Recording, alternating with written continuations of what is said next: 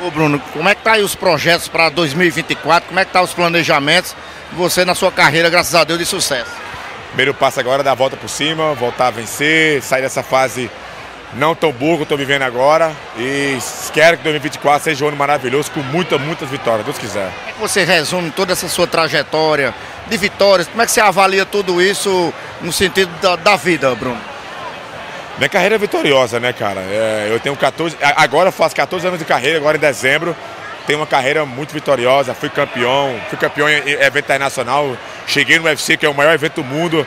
A galera às vezes não entende, né? O UFC é como se fosse a Copa do Mundo, né? Todo mundo joga futebol, quer chegar na Copa do Mundo, é igual o UFC, né? Então, sou muito grato por tudo que eu vivi no MMA e vivo no MMA. Hoje, se eu parasse agora, estaria realizado e muito feliz, mas eu quero mais, já tenho mais oito anos de carreira ainda aí tem que sair na porrada com muita gente ainda. Qual o sonho de Bruno Brindado? Cara, sonho mesmo, já realizei todos, né? Todos os sonhos que eu tinha como atleta e acredito como homem já realizei. Tem uns objetivos, né? Um dos objetivos é entrar no ranking do UFC e ser campeão. Quem é o adversário hoje que você queria enfrentar? Ixi, cara.